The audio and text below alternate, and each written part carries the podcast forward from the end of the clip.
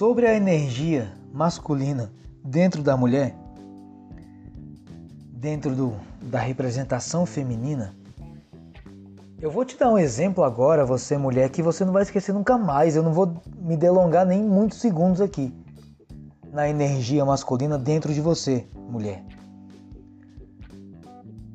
Veja o trabalho em que tem uma mãe solteira, em que o pai nunca deu as caras.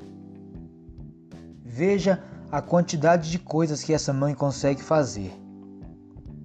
Veja a quantidade de, de pensamentos de separação de agenda, de tarefas, aonde essa mãe consegue cumprir cada parte ao seu tempo dentro da vida da criança e dentro da própria vida.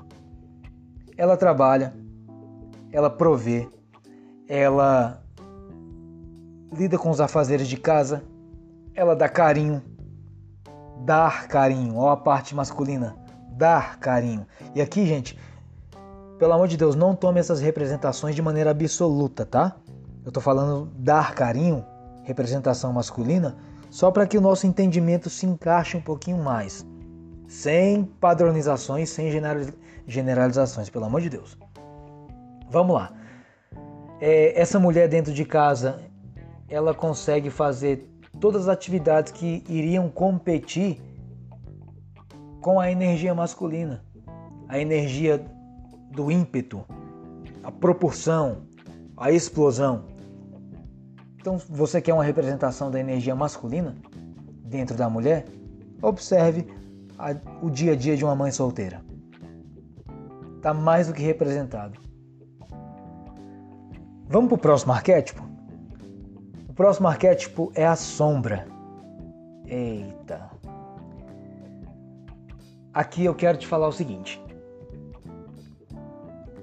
Já aconteceu com você de surgir pensamentos do nada, os pensamentos mais primitivos possíveis, em que você gostaria de exteriorizar, só que a nossa convivência social não abrigaria isso? entraria em um caos? Vou te dar outro exemplo que você vai compreender esse arquétipo de sombra no estralar de dedos.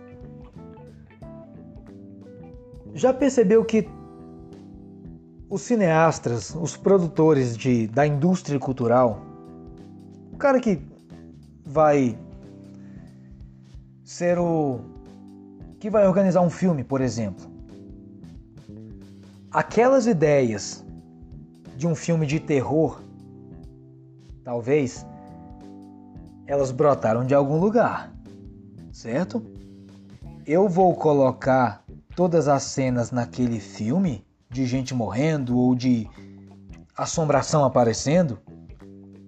Eu vou colocar dentro de um filme porque não tem como eu representar aquilo na vida material, no real. Mas se um filme existiu, ele saiu de uma ideia. Se o filme ele tem muitas representações macabras, essas representações saíram dos impulsos e das informações que estavam contidos na sombra dessa pessoa, no arquétipo sombra. Então você vai entender como sombra como aquele lado mais primitivo que existe em todos. Vou repetir, em todos os seres humanos. E que ele se manifesta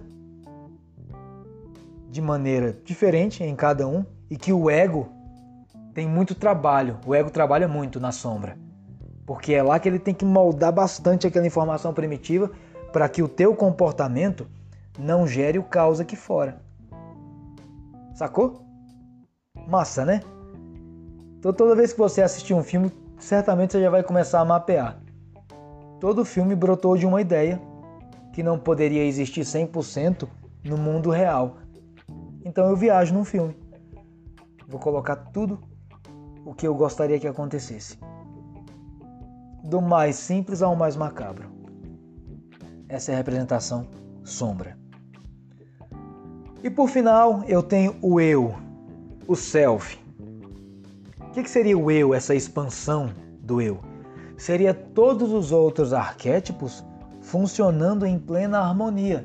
É você utilizar a persona sem se identificar fielmente com as máscaras, entendeu?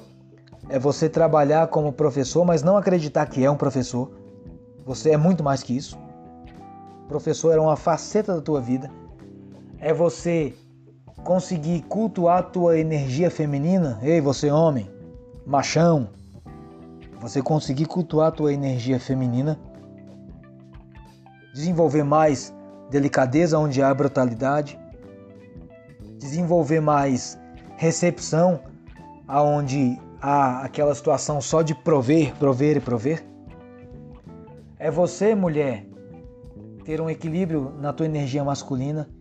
E aqui eu quero ter um abrir um parêntese que vocês fazem isso com com tanta facilidade que eu vejo.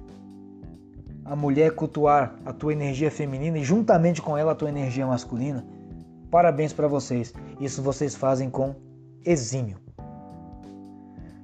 E a tua sombra você não manifestar nos teus comportamentos aqueles lados mais ocultos e macabros do seu ser. Quando todos eles agem em harmonia, tcharam, eu chego à expansão do meu eu. Eu chego à descoberta do meu self. Eu chego à porta de entrada da, da tal e tão famosa expansão de consciência. Muito bem, fechamos aqui os nossos episódios da primeira temporada.